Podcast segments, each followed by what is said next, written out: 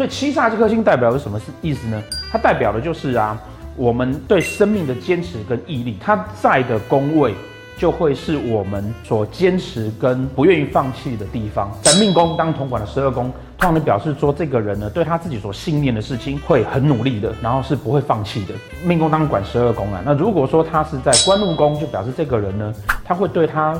所认同的工作会坚持而努力，所以一般书上会告诉你说啊，他适合去做什么军警啦，然后从军啦，专业技能啦。他如果对面是紫薇跟天府的话，告诉你说他适合去创业啦。事实上，这些工作都是你要有很坚持的信念，才吃得起苦，才能够撑得下去。那同样的，在财帛宫也表示说，你对于你自己赚钱跟理财的态度。